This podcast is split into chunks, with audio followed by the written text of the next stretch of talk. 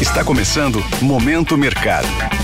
Seu podcast diário sobre investimentos e o mundo financeiro. Um ótimo dia para você que é ouvinte do Momento Mercado.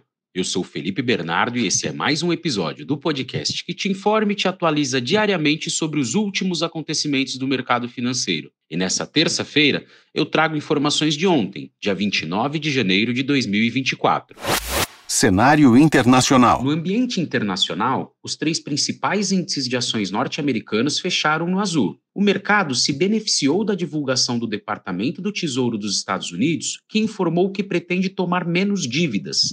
Essa informação foi muito bem recebida, principalmente pelos dados terem vindo melhores do que era esperado anteriormente pelos agentes. O comunicado melhorou de forma generalizada o sentimento de risco e as perspectivas de uma possível melhora no quadro fiscal por lá. Outro fator que ecoou nas bolsas de Nova York no dia de ontem foi o bom humor dos investidores mediante uma semana cheia de fatores determinantes para a consolidação do preço dos ativos. Temos reunião do Fed quarta-feira, temos reunião do Banco da Inglaterra, além da divulgação do balanço de grandes players de tecnologia como a Apple, a Amazon e Microsoft. Diante disso, Dow Jones fechou com alta de 0,59%, o S&P 500 subiu 0,76% e o Nasdaq ganhou 1,12%.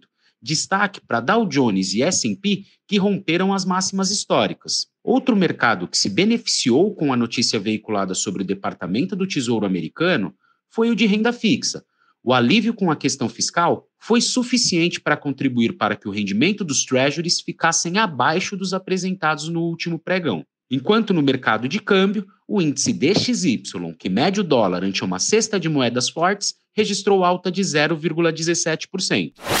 Cenário nacional. Por aqui, o dólar pegou carona no movimento observado ao redor do mundo e, mesmo após quatro pregões consecutivos de queda, Ontem a moeda não resistiu e subiu com força. Por mais que existam algumas questões incomodando o mercado, principalmente questões ligadas ao quadro fiscal doméstico, podemos dizer que o que ditou a valorização da moeda americana foi o ambiente externo.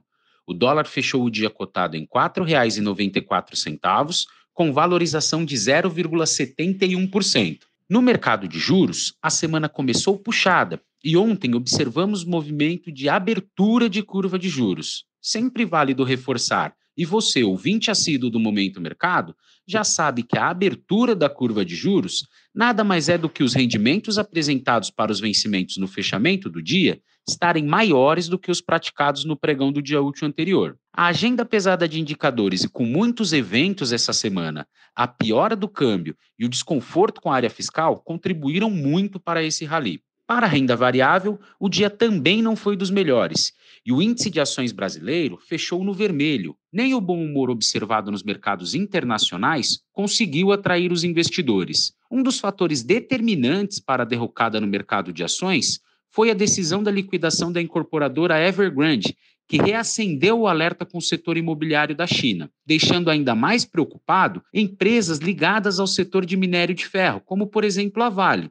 que tem peso relevante no índice e apresentou oscilação negativa no papel de 0,47%. Diante desse mau humor, o índice Bovespa fechou o dia pouco acima dos 128.500 pontos, com desvalorização de 0,36%.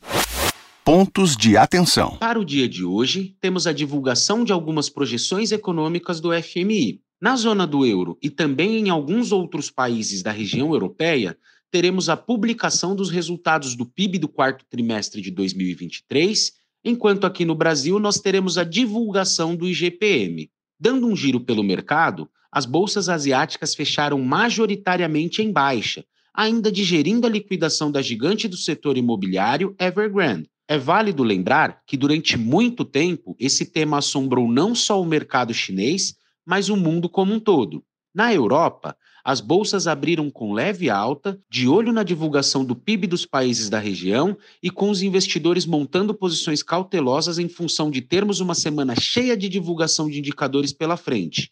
Enquanto em Nova York, os futuros estão caindo levemente após Dow Jones e S&P terem atingido as máximas históricas no dia de ontem. Com essas informações, vou ficando por aqui. Agradeço a sua audiência, desejo um ótimo dia e excelentes negócios. Valeu! Esse foi o Momento Mercado com o Bradesco. Sua fonte diária de novidades sobre cenário e investimentos.